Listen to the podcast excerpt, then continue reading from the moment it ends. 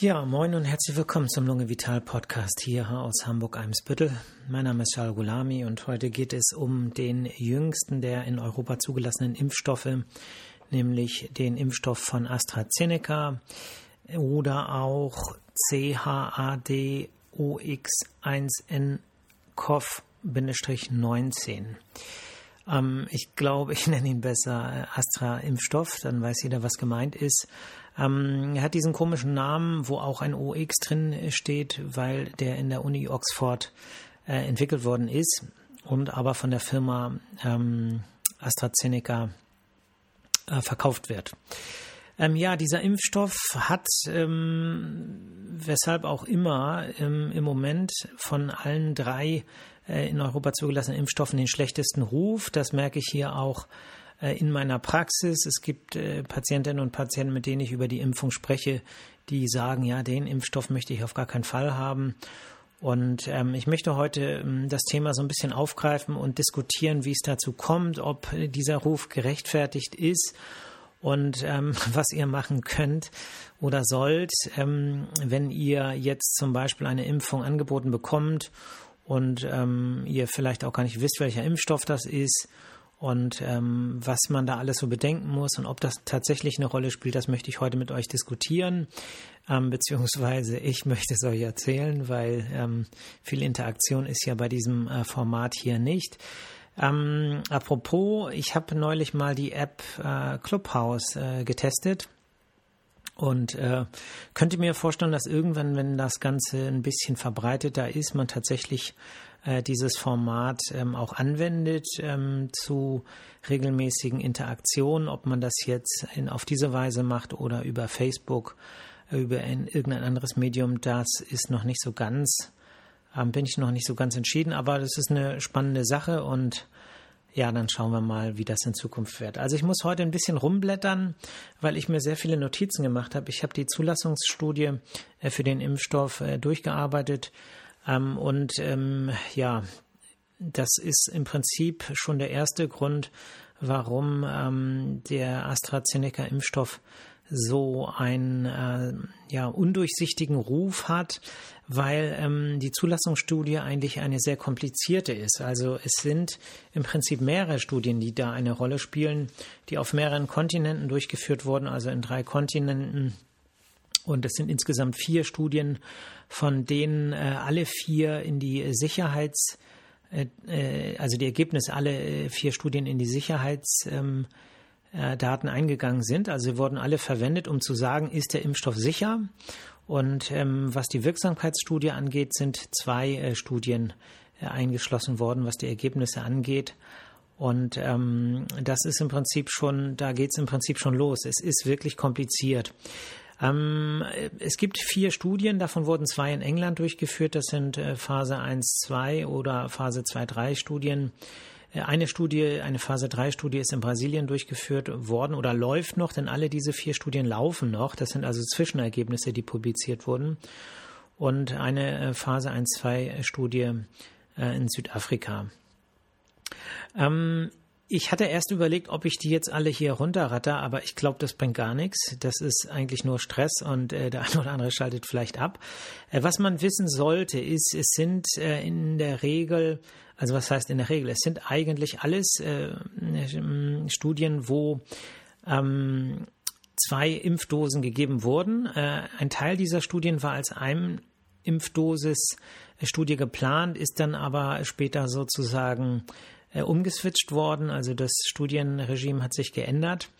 Es sind äh, in der Regel gesunde Freiwillige geimpft worden. dass die Altersgruppen waren äh, zwischen 18 und 55 Jahre, was den größten Anteil angeht, aber auch ähm, ab August 2020 wurden auch Patienten zumindest in der äh, in einer Studie eingeschleust, die 56 bis 69 Jahre alt waren und Patienten, die über 70 Jahre alt waren. Ähm, in der Summe ist das aber ein ziemlich geringer Anteil, also unter 10 Prozent, sodass äh, letztlich die Ergebnisse auch nicht ausreichen, um die äh, Wirksamkeit bei älteren äh, Patienten, äh, Menschen äh, ähm, darzustellen. Und deswegen äh, wird dieser Impfstoff auch nur empfohlen von der STIKO bei Patienten, bei Menschen äh, meine Arztsprache, sorry, ähm, die äh, jünger sind als ähm, 64 Jahre. Ähm, Gut, also was wurde getestet in all diesen Studien? Die Details erspare ich euch jetzt. Im Prinzip wurde äh, geguckt, äh, wie sieht das aus, wenn äh, Leute diesen Impfstoff gespritzt bekommen in den Oberarmmuskel, also in den Deltoideus, in den Schultermuskel genau gesagt. Ähm, und damit das Ganze verglichen werden kann, also dass man auch einen Vergleich hat, äh, wurde bei den meisten ein anderer Impfstoff genommen, nämlich der Meningokokken-Impfstoff. Ähm, zum Teil wurden aber auch Kochsalzlösungen gespritzt und zum Teil war es auch so, dass äh, der Meningokokken-Impfstoff gespritzt wurde und bei der zweiten Gabe äh, war es dann äh, Kochsalzlösung und ähm, das, äh, da, da gibt es wieder ganz viele verschiedene ähm, ähm sozusagen Schemata. Das heißt, auch die Zeit ähm, zwischen erster und zweiter ähm, Gabe hat zum Teil variiert und äh, war zwischen, oh, jetzt muss ich hier mal in meine Notizen blättern, ähm, ja, je nachdem, also es waren zum Teil sechs Wochen, es waren zum Teil zwölf Wochen äh, und ich glaube auch vier Wochen. Jedenfalls, das hat relativ stark variiert. Und ähm, zum Teil waren die, äh, die, äh, Dos die Dosierung des Impfstoffs auch unterschiedlich. Ähm, der Impfstoff vielleicht äh, vorneweg ähm, vorneweg ist nicht mehr, ist jetzt mittendrin, aber wollte ich eigentlich vorneweg erzählen, was ist das eigentlich für ein Impfstoff? Also es gab ja die Diskussion, als die ersten mRNA-Impfstoffe ähm, äh, sozusagen kamen, äh, oh, mRNA ähm, wird äh, sozusagen ähm, vielleicht eingebaut und ganz viele Ängste und so weiter. Und jetzt erlebe ich zum Teil, dass äh, im Prinzip auch ähm, Menschen, die äh, ne, erstmal so äh, sehr, sehr skeptisch gegenüber den Impfstoffen waren, äh, jetzt plötzlich sagen, ah, das hätte ich gern und ähm, so also skeptisch gegenüber äh, Astra-Impfstoff sind. Und da kann man sagen, alles Neue ist erstmal suspekt, ja, also bei vielen Menschen jedenfalls. Ähm, was ist das für ein Impfstoff? Es ist ein sogenannter Vektorimpfstoff, ja. Es bedeutet, dass ähm, man ein Virus nimmt, einen anderen Virus, äh, dort äh, Geninformationen einschleust und diesen Virus dann spritzt in den Muskel und dieser Virus äh, kommt dann ins Blut und ähm, führt dann dazu, dass die Erbinformation für das Spike-Protein, also das ist dieses im Prinzip ähm, ja diese diese Spitzen, die auf der Virusoberfläche sind, dass die in die menschlichen Zellen gelangen, wie das bei Viren immer so ist und äh, das ähm, Spike-Protein produzieren und dagegen werden dann wieder Antikörper oder entsprechende T-Zellen gebildet, die äh, immunisierend auf die tatsächlichen Viren wirken sollen, wenn die einen dann äh, befallen sollten. Ähm, und äh, was da verglichen wurde, ist, also man hat geguckt, wie viele ähm, von den Menschen, die den Impfstoff gespritzt bekommen haben, haben tatsächlich nachher eine Coronavirus-Infektion bekommen, nachgewiesen durch eine äh, PCR. Also wirklich äh, sozusagen ein, ein sehr sensibles Verfahren, sensitives Verfahren meine ich. Und äh, es reichte nicht, dass sozusagen da nur äh, die, ähm, ähm, äh, die Virusinformation äh, nachgewiesen war, sondern es musste auch ein Symptom da sein, mindestens ein Symptom, entweder Fieber äh, größer 37,8 Grad Celsius, Husten, Kurzatmigkeit, Atemnot oder Geschmacks- und Geruchsverlust. Dann war es sozusagen ein Fall. Und ähm, das wurde dann verglichen mit der Vergleichsgruppe, die ungefähr gleich groß war. Und ähm, dann wurde eben geguckt, wie effektiv ist das Ganze. Und ähm, die Zahlen könnt ihr alle nachlesen. Ähm, die äh, Zulassungsstudie ist äh, erschienen im Wissenschaftsmagazin Lancet. Äh, das ist im Prinzip die Bibel äh, in, oder eine der Bibeln in der Medizin, also ein ganz äh, wichtiges äh, Magazin. Und dieser Artikel ist frei verfügbar. Und ähm, da könnt ihr euch äh, die, das äh, alles angucken. Äh, ja, macht keinen Spaß, ist alles auf Englisch und ist wirklich kompliziert. Aber ähm, ich kann euch nachher noch eine andere mh, mm, äh, Internetadresse äh, sagen, wo ihr das Ganze aufgearbeitet äh, findet. rki.de ist ein heißt es, heißer Tipp, aber eben auch andere ähm, Seiten. Ähm, was ja, wie ist die Effektivität? Also die Sicherheit ist sehr hoch. Ähm, es gibt im Prinzip keine schweren ähm, ähm, Impfkomplikationen. Das heißt, äh, es ist nicht mit äh, schweren Nebenwirkungen zu rechnen.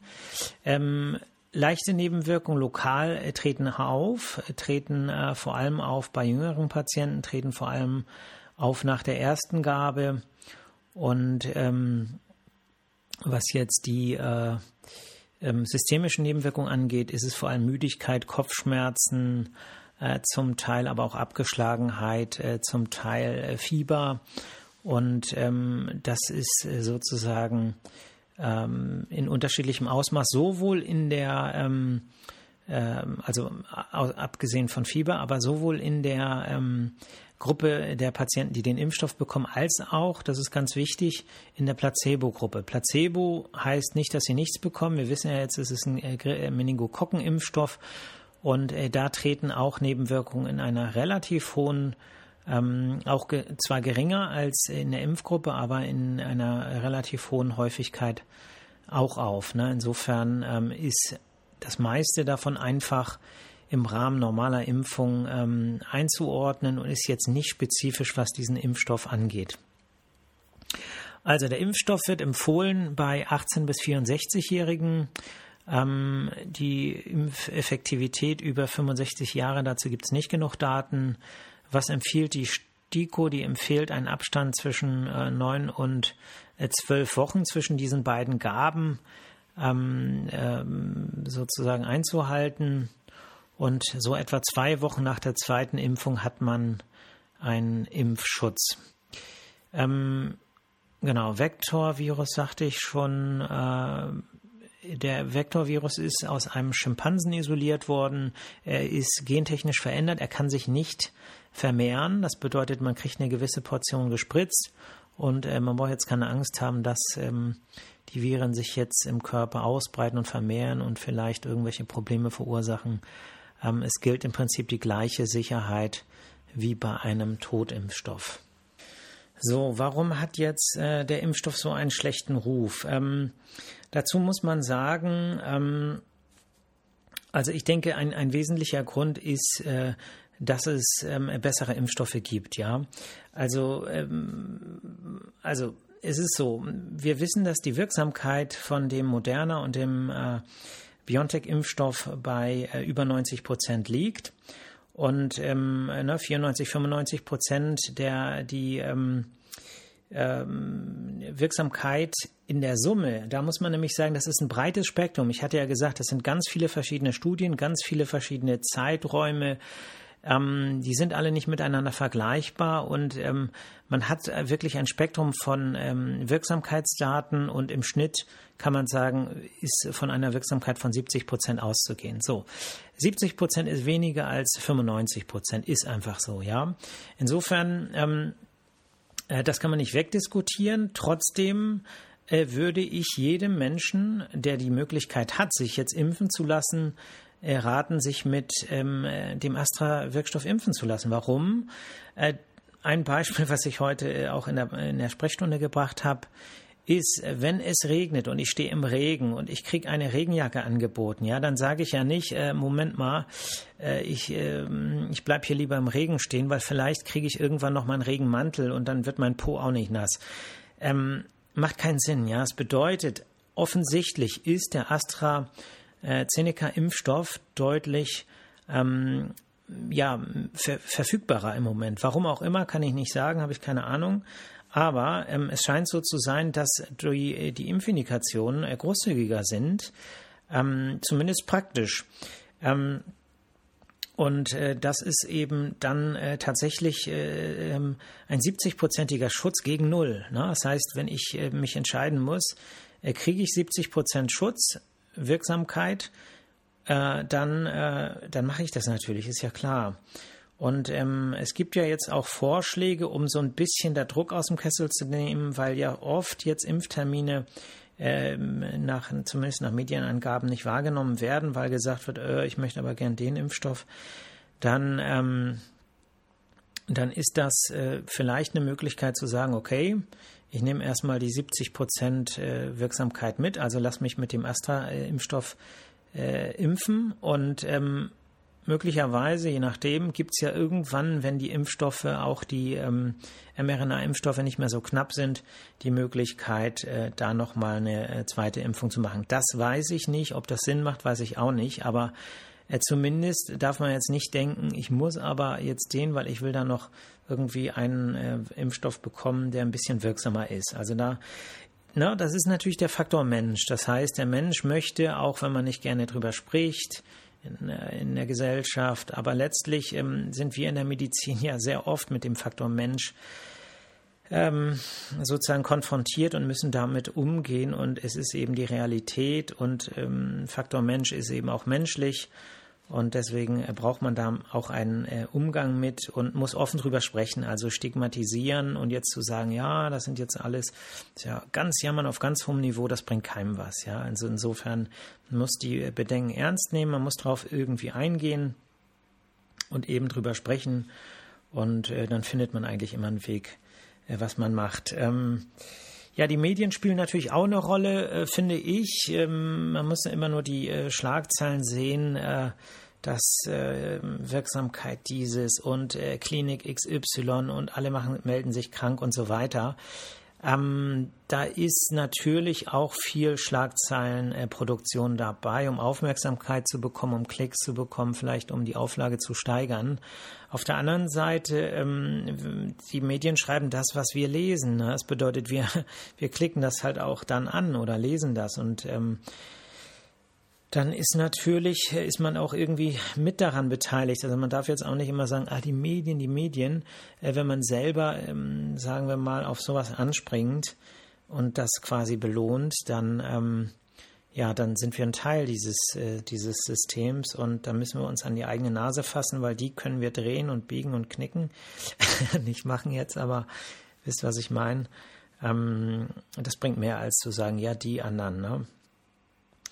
Ja, Impfskepsis allgemein ist, finde ich, mit ein Grund. Das heißt, es gibt natürlich auch Menschen, die sagen, ja, habe ich ja gesagt, das äh, ist ja so und die Wirksamkeit ist ja ohnehin so und so. Und äh, ja, das sind dann oft die Leute, die am Anfang gesagt haben, ja, mRNA, ich weiß ja nicht, was drin ist und so weiter. Also es ist so die Generalskepsis, ne? nach dem Motto, ich mache am besten gar nichts und dann kann mir auch nichts passieren. Ähm, das kann man aber nur dann machen, wenn man nicht äh, quasi in einem brennenden Haus steht ähm, und ansonsten äh, sozusagen es immer gefährlicher um einen herum äh, wird, weil irgendwann ist es so heiß, dass man äh, sich doch bewegen muss. Und ähm, deswegen denke ich, ist das immer so der schlechteste Weg zu sagen, äh, ich mache nichts und dann mache ich auch keine Fehler. Ne? Also nichts tun kann auch falsch sein, ja. Ähm, so, jetzt muss ich hier nochmal kurz in meinen Notizen blättern. So, das habe ich schon erzählt. Die Studien, genau, da, die gehen wir jetzt nicht äh, alle durch. Das ist echt viel. Ähm, was haben wir hier noch? Ah ja, genau. Also die Nebenwirkung, da sagte ich ja schon, dass ähm, die äh, Nebenwirkung eben auch bei, ähm, äh, bei, ähm, bei Patienten oder bei äh, Probanden aufgetreten sind, die ähm, äh, die, die sozusagen das Placebo hatten.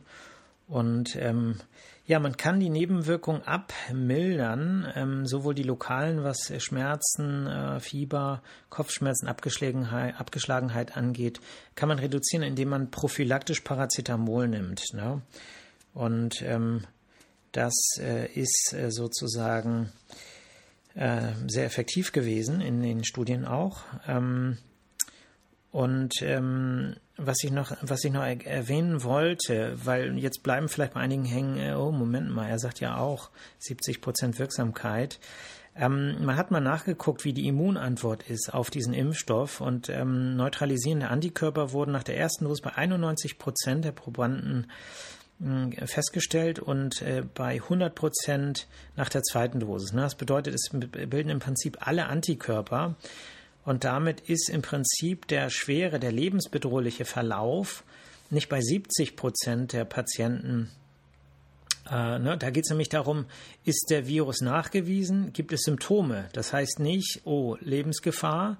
Insofern werden, wird eigentlich immer eine Immunantwort ähm, ähm, provoziert und ein gewisser Schutz ist immer da. Ja, insofern, das sollte man sich wirklich merken und dann sollte man sich wirklich überlegen, bin ich bereit darauf zu verzichten, weil ich vielleicht dann irgendwann Impfstoff XY bekomme. Ich sage, nehmen, was man kriegen kann äh, zuerst und, und dann kann man immer noch gucken. Ne?